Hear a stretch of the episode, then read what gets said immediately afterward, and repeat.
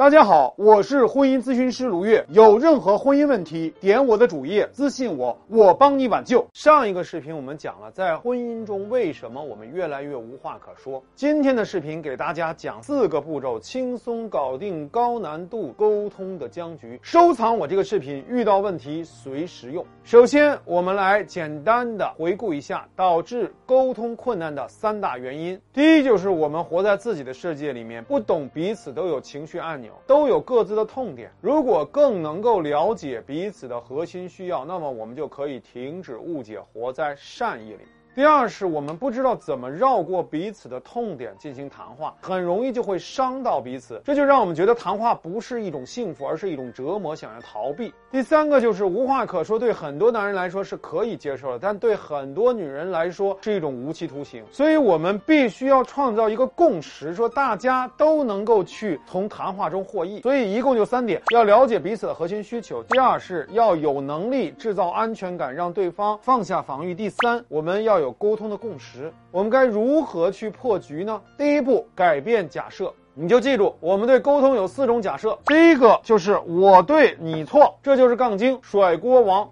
那么第二种呢，就是我错你对，我是错的，你是对的，那这叫什么呀？跪舔讨好主义。那第三种呢，就是我错你也错，这就是无赖。比如说男人背叛了，你就说啊，虽然我背叛有错，但是，要不是因为你太强势，我怎么会到外面找温暖呢？第四种就是我对你对，这才是最高情商的。谈话姿态，比如说上一次我们讲的例子，男人拒绝给怀孕的妻子买他很想吃的烧鹅，妻子大哭，男人觉得妻子小题大做，他就会进入到一个第一种假设里面，就会觉得都是你的错，就是我对你错，进入杠精模式。那么妻子当然就会觉得，男人连一个烧鹅都不给自己买，一定是不爱我了，也会觉得自己浑身都是理。所以两个杠精遇到一起，那这沟通就没办法进行。真正聪明的夫妻就会在这个时候。进入到我对你对的这个模式里面，就会在这个时候跟自己说：“哎，等一等，我要给对方一个解释的机会，我要了解为什么他会这么奇葩的对待我。也许我们之间有什么误会。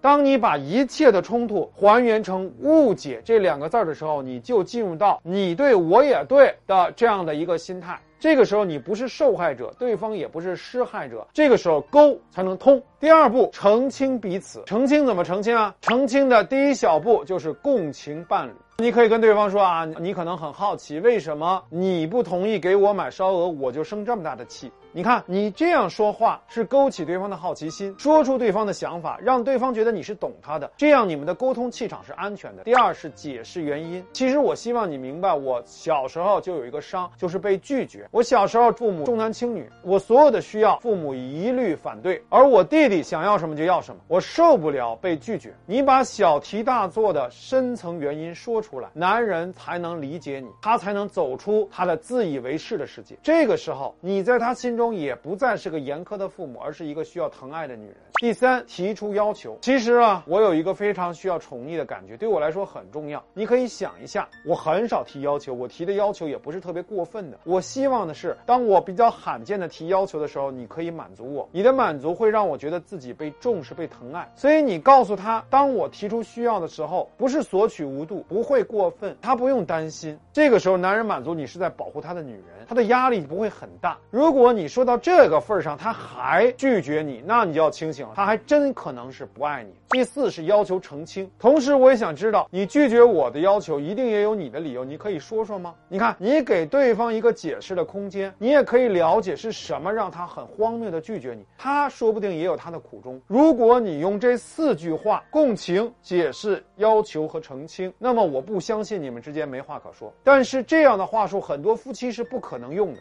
我就算是教了，也很难用上。为什么呢？第一，很多夫妻都是糊里糊涂过日子，根本不知道自己为什么会发火，自己的情绪从何而来，自己的核心需要是什么。第二，就是这种话术最大的挑战就是自我暴露。你要告诉伴侣你的痛点是什么，这本身需要有一种面对自己伤痛的勇气。说到底，根本的问题不在于你如何让男人开口跟你好好沟通，而在。于你是否能够很好的洞察自己，你是否能够觉察自己的负面情情绪，你是否能够接纳并且面对自己的脆弱，你是否能够跟对方脆弱相对。那么当然还有第三步骤，你们如果有了澄清，才能进入沟通的这样的阶段。比如说你们两个人该怎么样达成一个全新的协议？以后男人需要你关注他什么，你需要他关注什么，你们两个人可以实现利益的交换。那么接下来第四步就是在实践中不断的再去修复这两个部分也很关键。限于篇幅，我就不多讲了。还是那句话，不成长无幸福，不学习无婚姻。